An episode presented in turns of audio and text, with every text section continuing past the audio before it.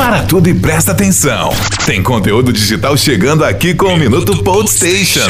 Confere aí.